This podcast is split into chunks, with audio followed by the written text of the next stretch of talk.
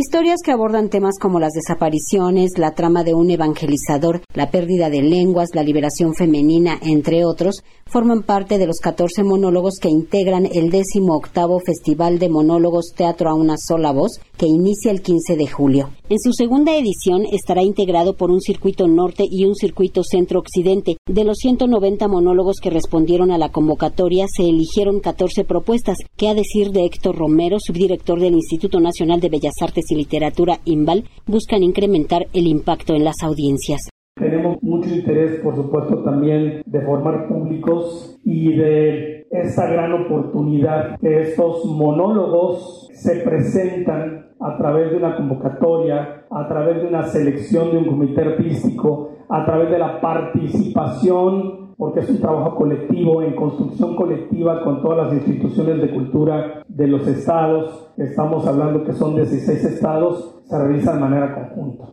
Entre los monólogos que se presentarán se encuentran Cangrejo y yo, parodia interestelar sobre seres medio vivos o medio muertos, de Georgina Arriola, Tiburón, de Lázaro Gavino Rodríguez, lengua madre de Freddy Palomec. A lo mejor te encuentro y cuando te encuentre voy a abrazarte mucho de Cruz Manuel Barragán, entre otros. En conferencia de prensa, Daniel Miranda, coordinador nacional de teatro del Imbal, detalló que se recibieron más de 190 soliloquios. Este año recibimos 192 postulaciones, que son bastantes, para hacer un proceso de selección solamente de 14. Y de estas 192 eh, eh, postulaciones teníamos representantes de los 30, de 30 de los 32 estados de la, de la República. En el proceso de selección de estos 14 monólogos estarán circulando 22 creadoras de 21 creadores a lo largo de 33 teatros en el país, 25 ciudades en 16 estados de nuestra república para realizar un total de 126 funciones de estos 14 eh, unipersonales.